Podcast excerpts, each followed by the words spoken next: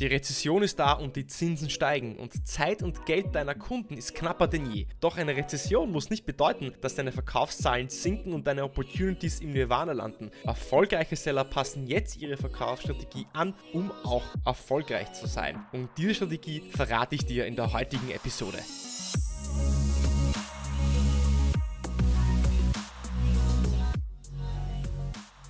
Herzlich willkommen bei Episode 108 von Deal, dein Podcast für B2B-Sales von Praktikern für Praktiker, von Verkäufern für Verkäufer. Wenn du die letzten zwei Wochen dabei warst, dann wirst du gesehen und gehört haben, es ging um das Thema LinkedIn und Social Selling. Gemeinsam mit Steffen Spee, der Social Selling auf der Munich Business School unterrichtet, haben wir dir Tipps und Tricks verraten, wie du eine LinkedIn-Nachricht gestaltest, sodass dein Entscheider auch darauf antwortet, sodass du mehr Termine über LinkedIn buchen kannst. Wie du dein Profil professionell gestaltest, damit es auch von Entscheidern gesehen wird und welchen Content du posten musst, dass dieser auch von Entscheidern gelesen wird, so dass du auch in Aktion und Interaktion treten kannst. Wenn du also die letzten zwei Episoden nicht gehört hast, rate ich dir, geh nochmal zurück, hörst dir an, viele spannende Tipps, die du direkt umsetzen kannst, um dein, äh, ja, deine LinkedIn-Sales-Effektivität zu steigern. Wenn du die letzten zwei Episoden gehört hast, dann würde es mich sehr interessieren, was hast du gelernt?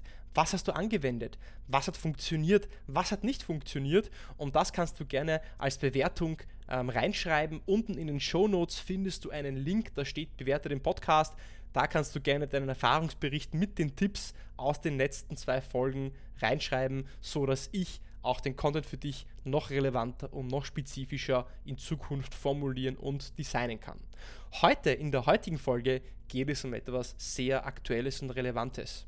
Gaspreise, Corona, Rezession, Inflation, Deflation, all das sind Begriffe, die wir die letzten Wochen, Monate, ja sogar Jahre eigentlich hören. Und ob es uns gefällt oder nicht, die Stimmen vieler Wirtschaftsexperten werden immer lauter, dass eine Rezession auf uns zukommt. Ja, eigentlich wir sogar in einer Rezession schon sind, denn rein technisch ist eine Rezession, ich hoffe, ich habe das richtig gesagt, zwei Quartale hintereinander mit negativem Wachstum und das haben wir bereits schon erreicht. Also eigentlich sind wir rein technisch schon in einer Rezession.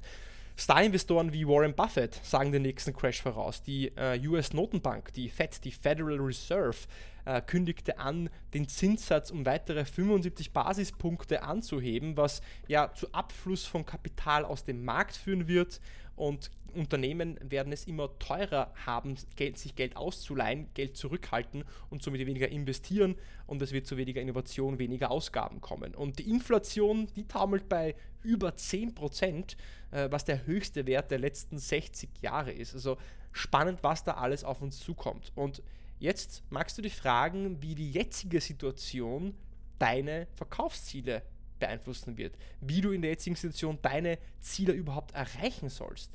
Und du fragst dich, wie sich dein Unternehmen neu aufstellen wird und was für eine Auswirkung es auf dich als Seller, als Sales Rep haben wird. Und dann stellt sich die Frage, wie wir im komplexen IT- und Softwareverkauf unsere Strategie anpassen müssen, um erfolgreich zu sein. Und es mag sich zuerst irgendwie danach anhören, nach Weltuntergang, alles wird schlimmer, alles geht den Bach runter.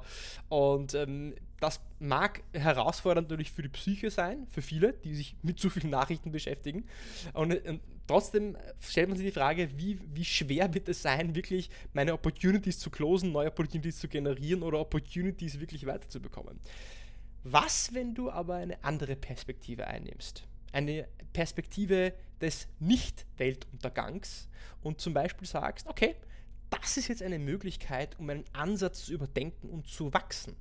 Was, wenn du sagen würdest, ich nutze diese Situation zu meinem Vorteil, um besser zu werden? Und denk doch mal darüber nach. Es sind nicht die Umstände, die dein Ergebnis beeinflussen, sondern wie du auf die Umstände reagierst. Viele Leute gehen im Winter Skifahren und Snowboarden, andere Leute frieren zu Hause oder es ist ihnen kalt. Die Analogie mag etwas zynisch klingen, aber es ist nicht das, was passiert, sondern was du daraus machst. Und wenn man sich die Geschichte ansieht, dann wurde der Grundstein für Wohlstand immer oder sehr häufig während einer Rezession gelegt. Microsoft beispielsweise wurde von Bill Gates 1975 während einer Rezession gegründet. Der größte Fonds aller Zeiten wurde von Sir John Templeton nach dem Zweiten Weltkrieg in der größten Rezession der Geschichte gegründet, indem er Aktien zu Pennies gekauft hat, als alle anderen aus Panik verkauft haben. Und selbst Airbnb wurde in einer Rezession gegründet. Als Menschen nicht so viel Geld hatten, um ja, teure Hotels zu bezahlen, hat Airbnb angefangen, Luftmatratzen, Airbeds im Internet ähm, zu vermarkten und online anzubieten. Und es liegt doch in der menschlichen Natur, dass wir uns immer denken, dass wenn es gut läuft, dass es immer gut laufen wird. Und wenn es schlecht läuft, dass es immer schlecht laufen wird. Aber nach der Ebbe kommt die Flut und das Leben ist zyklisch. Ähm, wenn es mal runtergeht, geht es wieder rauf. Wenn es rauf geht, geht es wieder runter in der Wirtschaft als auch in unserem Privatleben. Und es ist Zeit, sich anzupassen, um da auch als Gewinner rauszugehen. Deswegen gehe ich von der Annahme aus, dass die Sales Reps, die sich jetzt anpassen, nicht nur überleben werden, sondern ihre Ergebnisse weit übertreffen werden. Und wenn du verstehen willst, wie du in den kommenden Wirtschaftszyklen in der Zukunft, in der Rezession, Depression, Inflation, Deflation erfolgreich sein kannst, dann wird dieser Podcast, diese Episode sehr interessieren. Und die Antwort was du machen sollst, die Antwort, wie du dich anpassen sollst, die findest du eigentlich im Buch The Challenger Sale, was ich hier auch ähm, hier ausgestellt habe, in meinem Buchregal. Äh, wollte ich gleich rübergreifen, aber es ist doch zu weit weg. Das Buch The Challenger Sale kennst du vielleicht.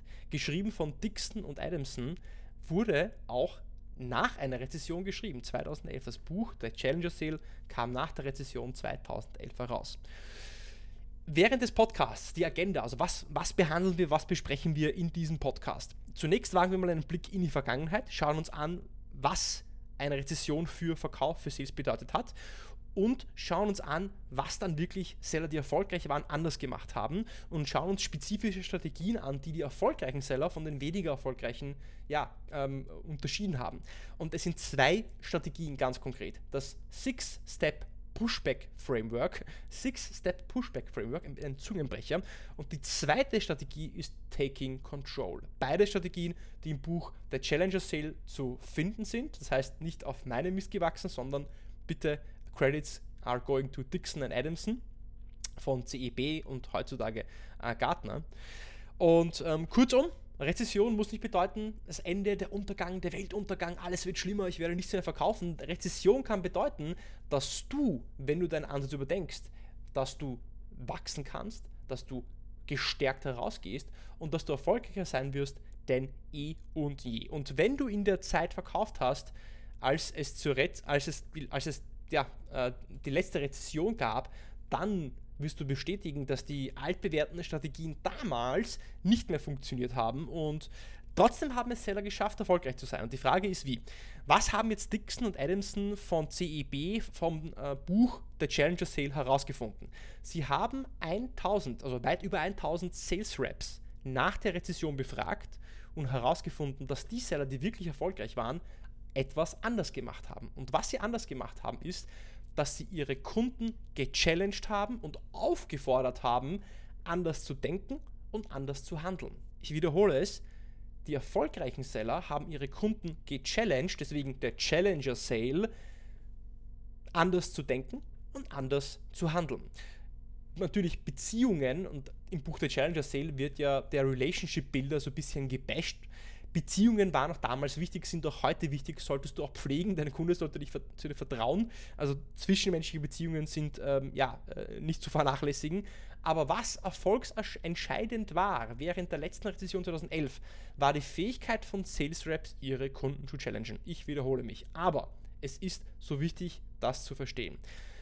Du musst also diese sechsstufige, diese Six-Step-Pushback-Methode anwenden. Warum ist das wichtig? Der Grund dafür ist, dass gerade mehr denn je, gerade jetzt mehr denn je, Zeit und Geld knappe Güter sind. Und erst vor einigen Tagen habe ich einen Artikel gelesen, dass Apple im letzten Jahr 25 Milliarden Dollar Gewinn gemacht hat. 25 Milliarden Dollar Gewinn gemacht hat, aber gleichzeitig jetzt anfängt bei den wichtigsten Projekten wichtige Ressourcen und Personalien zu kappen, zu minimieren, zurückzuziehen, um Geld zu sparen. Naja, wenn Apple das macht, dann kann man sich ja vorstellen, dass andere große weltweite Enterprises, äh, auch in Deutschland und in Österreich oder in der Schweiz, ähm, da auch folgen werden und eine, einige natürlich genauso einsparen werden. Und in dieser Phase des wirtschaftlichen Ab Abschwungs werden Käufer ihre Probleme auf, auf neue und andere Arten und Weisen lösen wollen. Und das bedeutet für dich, dass du jetzt etwas härter pushen wirst müssen als in den Zeiten, wo es wirtschaftlich besser lief. Und gerade auch dann, wenn du überzeugt davon bist, dass du ein Businessproblem hast, welches du für den Kunden lösen kannst, wenn du weißt, dass du ein, ein Tool hast, ein Service hast, eine Plattform hast, eine Dienstleistung hast, mit der du den Kunden wirklich ehrlichen Mehrwert bringen kannst, dann musst du jetzt beharrlich bleiben und den Kunden diesen eleganten Pushback geben und nicht gleich klein beigeben, was du ja sonst natürlich auch nicht tust, aber jetzt musst du umso standhafter, äh, standhafter bleiben. Das heißt, was wichtig ist, dass du den Kunden aufzeigst, was deine Lösung machen kann, ihm die Probleme auch aufzeigst, von denen er gar nicht vielleicht weiß, dass er sie hat, und dass du mit ganz klaren Return on Investment, mit Zahlen, Metriken, Daten und Fakten auch ankommst und nicht einfach nur mit ähm, ja, generellen, äh, sorry, General Bullshit, wenn ich es mal so sage. Ja. Was meine ich jetzt mit Pushback? Deine Kunden werden sich jetzt weniger denn je wirklich verpflichten wollen und auf Termine einlassen wollen. Und sie werden mehr denn je Einwände vorbringen, warum gerade jetzt nicht der beste Zeitpunkt ist, warum sie kein Geld haben, warum sie schon eine andere Lösung haben, warum sie später darüber sprechen wollen und, und, und. Also all die klassischen Objections, die du kennst. Ein Pushback bedeutet, dass du an dieser Stelle nicht nachgibst, sondern beharrlich und professionell mit Fakten und Empathie aufzeigst, wie du deinem Kunden wirklich helfen kannst und was der Vorteil ist. Mit Pushback meine ich nicht, dass du jetzt irgendwie ungut oder pushy sein sollst. Also Pushback bedeutet nicht pushy. Mit Pushback bedeutet, dass du nicht gleich auf die erste Reaktion des Kunden sagst, okay, passt, dann melde ich mich wieder nach der Rezession. So wird es nicht funktionieren. Natürlich ist es auch oft so, dass dein Kunde gar nicht erst nach der Lösung, die du hast, gesucht hat, weil er vielleicht gar nicht erst das Problem sieht, was du mit seiner Lösung, äh, mit deiner Lösung auch lösen kannst. Und deswegen ist dieser Pushback so wichtig, dass du den Kunden auch auf Dinge aufmerksam machst, die er gerade nicht sieht. Weil viele Stakeholder, viele Deal-Champions, viele Coaches, viele, ja, auch im C-Level, werden so sehr damit beschäftigt sein, auch ihr Daily Business am Laufen zu halten, Kosten einzusparen, in operativen Kleinigkeiten verfangen zu sein, dass sie vielleicht den Überblick über das große Ganze verlieren. Und da kommst du ins Spiel, dass du eben diese externe Perspektive bringst, die sehr wertvoll ist. Deine Perspektive ist wertvoll, weil du von außen kommst. Deine Perspektive ist wertvoll für den Kunden, weil du die Dinge aus einer Metaperspektive betrachten kannst und du den Kunden aus seinem kleinen Mikro, äh, sag ich mal, Makro-Moment rausziehen kannst und ihm zeigen kannst, wie die Dinge wirklich ähm, ja, auch zusammenhängen. Jetzt haben wir das Ganze sehr allgemein beleuchtet. Gehen wir doch mal in die Praxis über, wie setzt du dieses Sex, Sex das äh, Sechs-Schritte-Pushback-System, das Six-Step-Pushback-Methode. Es ist wirklich ein Zungenbrecher, muss ich sagen. Wie setzt du diese wirklich ein? Wie funktioniert das? Schritt 1, Warm-up. Du stellst also eine Annahme über ein Problem vor, eine Hypothese, die du hast. Du hast eine Hypothese über ein Problem. Du schaust dir zum Beispiel den Annual Report an, du recherchierst, was der Kunde vorhat, was seine Initiativen sind und dann kannst du in einer Hypothese aufstellen, welches Problem der Kunde haben könnte. Und dieses Problem musst du dir auch vom Kunden bestätigen lassen, dass er dies sieht. Das funktioniert besonders gut mit Geschichten und mit Stories, mit Case Studies und mit Referenzen aus der Vergangenheit. Du kannst dem Kunden zum Beispiel sagen, Kunden, die in der gleichen Situation waren, in der gleichen Branche, Kunde X, hatte dieses Problem und hat es dann so gelöst. Also eine Hypothese über ein Problem, das der Kunde hat und die Hypothese muss mit dem Unternehmensziel, was der Kunde hat, zusammenhängen. Zweiter Schritt, Reframing du brauchst jetzt ein spezifisches Problem, bei dem der Kunde dir auch bestätigt, dass er dieses Problem auch selbst sieht. Und ein spezifisches Problem, das nicht nur ein Problem ist, sondern ein Problem, das eine Auswirkung auf eine höhere Unternehmensebene hat. Am besten auf die Mission Critical Priorities, auf die Strategic Initiatives oder Business Initiatives des Unternehmens. Was meine ich damit ganz konkret? Damit meine ich, angenommen, du bist in der IT- oder ja, Infrastrukturbranche und der Kunde hat das Problem, dass die Latenzen im Webshop, im E-Commerce-Bereich zu lang sind. Das bedeutet, dass der Kunde eine schlechte Kundenexperience hat das bedeutet, auf höherer Unternehmensebene, wenn du das abstrahierst, was für eine Auswirkung das aufs, aufs Business hat, dass dann zum Beispiel Kunden weniger in den Warenkorb legen, dass die Kunden nicht so lange Zeit im Webshop äh, verbringen, weil die Experience schlecht ist und dass, dass die Kunden von Warenkorb zur Bestellung einfach weniger konvertieren. Und gerade jetzt ist sowas natürlich tödlich, weil wenn ein Kunde Interesse hat, dann willst du ihn natürlich ähm, auch als Kunde gewinnen. Ähm, jetzt im Falle deines Kunden. Was meine ich jetzt mit Reframing? Angenommen, der Kunde sucht jetzt ein Projektmanagement-Tool, weil die Accounting-Abteilung die Deadlines nicht einhalten kann. Und du verkaufst aber ein Account Automation Tool. Jetzt kannst du das Problem reframen und erklären, dass der Kunde jetzt eher ein Time-Management-Problem hat und deswegen eigentlich ein Automation-Tool sucht, welches sein Problem löst. Und das heißt, du hast das Problem reframed. Der Kunde hat sich gedacht, okay, ich brauche ein Projektmanagement-Tool, damit meine Accounting-Abteilung schneller arbeiten kann. Aber was der Kunde eigentlich braucht, und das hat er durch dich erfahren, dass er eigentlich ein Time-Management-Problem hat und du es mit deinem ja, äh, um, äh, Automation-Tool, was die Abläufe automatisiert in der Accounting-Abteilung, lösen kannst. Und das ist Reframing. Wir reframen das Problem, wir zeigen das Problem aus einer anderen Perspektive auf. Und Reframing ist ein wichtiger Skill, der dir dabei hilft, ja, deinen Kunden zu challengen und ihn dazu zu bringen, sein Problem aus einer anderen Perspektive zu betrachten und wie er das Problem, ja, dachte, dass er das hat, eigentlich ja aus einer anderen Perspektive betrachtet werden muss und wie es auch effizienter und nachhaltiger gelöst werden kann. Und da musst du etwas kreativ sein. Dritter Schritt, Rational Drowning. Rational Drowning hört sich auch wieder so brutal an.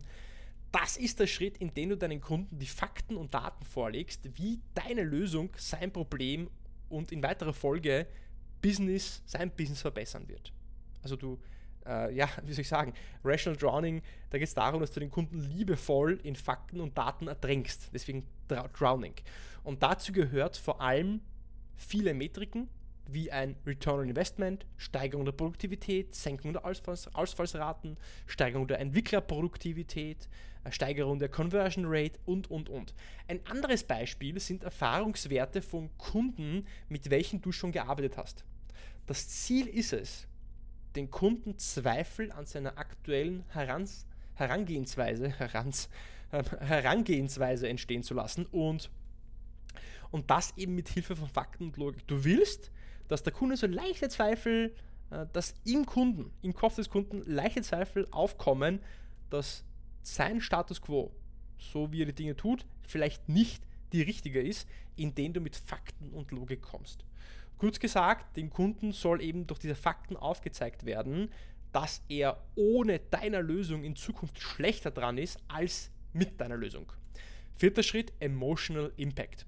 Und hier geht es darum, dass dein Kunde jetzt emotional, also gehen wir zurück, der dritte Schritt, Rational Drowning, waren die Daten, Zahlen, Fakten. Okay?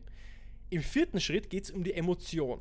Das heißt, der Kunde muss die Emotion haben und mit dem Problem verknüpfen. Das heißt, mit dem Problem eine Emotion verknüpfen. Wie schaffst du das, eine Emotion mit einem Problem zu verknüpfen? Storytelling ist dein Weg, wie du Emotionen mit einem Problem verknüpfen kannst.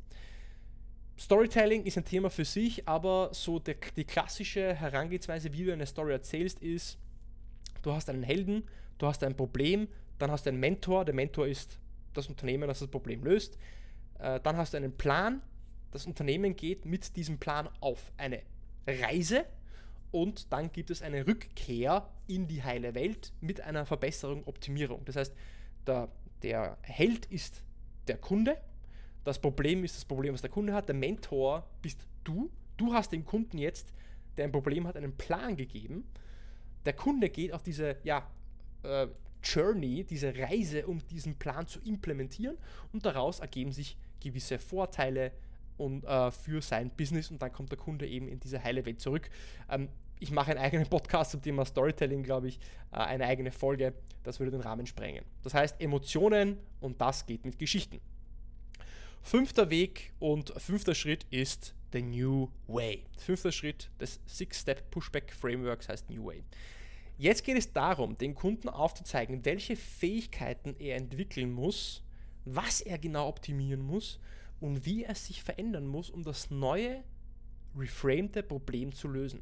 Das heißt, es geht darum, was er jetzt anders machen muss, the new way. Also welchen neuen Weg muss er einschlagen? Welche Fähigkeiten muss er entwickeln?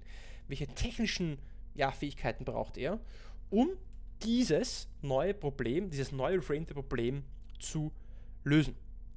Und ähm, da kannst du zum Beispiel jetzt wieder mit Proof Points, Refer Referenzen, Referenzen und Case Studies den Kunden aufzeigen, wie dieser neue Weg aussehen sollte, könnte. Und der sechste Schritt ist deine Lösung, your solution. Six Step, your solution. Jetzt zeigst du wirklich deine Lösung her. Und wenn du eine Software hast, dann wäre das zum Beispiel eine Produktdemo. Wenn du eine Infrastrukturdienstleistung anbietest, ein komplexes IT-Produkt, dann könntest du einen Workshop machen, ein Pilotprojekt, ein Proof of Concept.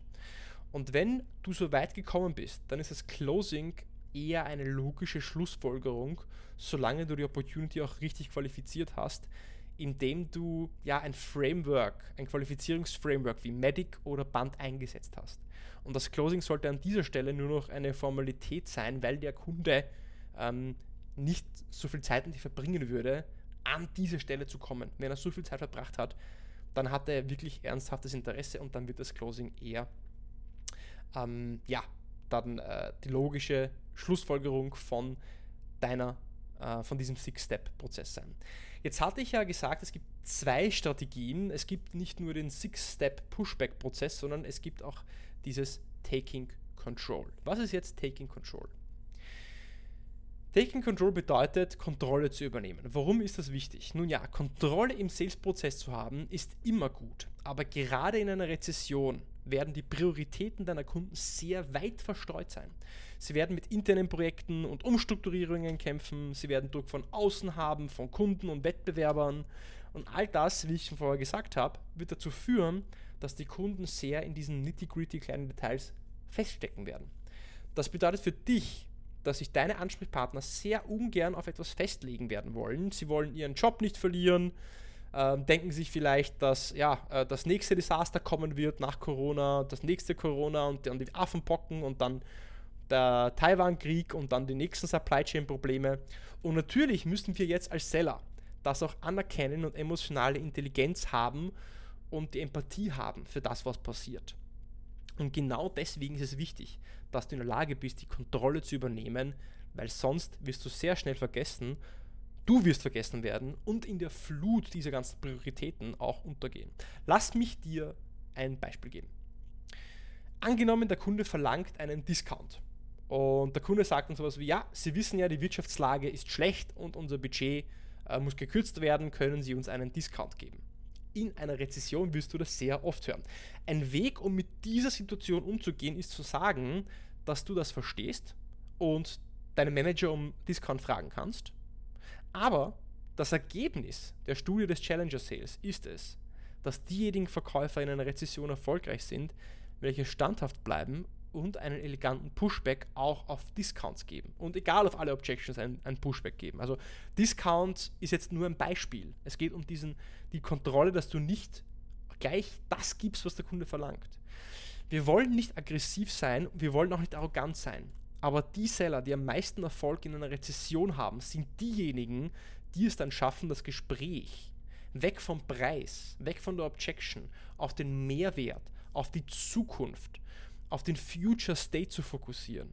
Und in einer Rezession machen Unternehmen lieber Deals mit Sellern, die eben dieses gesunde Selbstvertrauen und Professionalität ausstrahlen, als mit Sellern, welche zu schnell nachgeben und sich auf die Beziehung verlassen. Zusammengefasst, während einer Rezession, auch wenn anfangs etwas kontraintuitiv äh, das Ganze wirken mag, bleib standhaft, habe Mut, dem Kunden zu widersprechen, zeige ihm neue Perspektiven auf, bring ihm neue Insights, neue Blickwinkel, neue Geschichten, die er noch nicht gehört und nicht gesehen hat.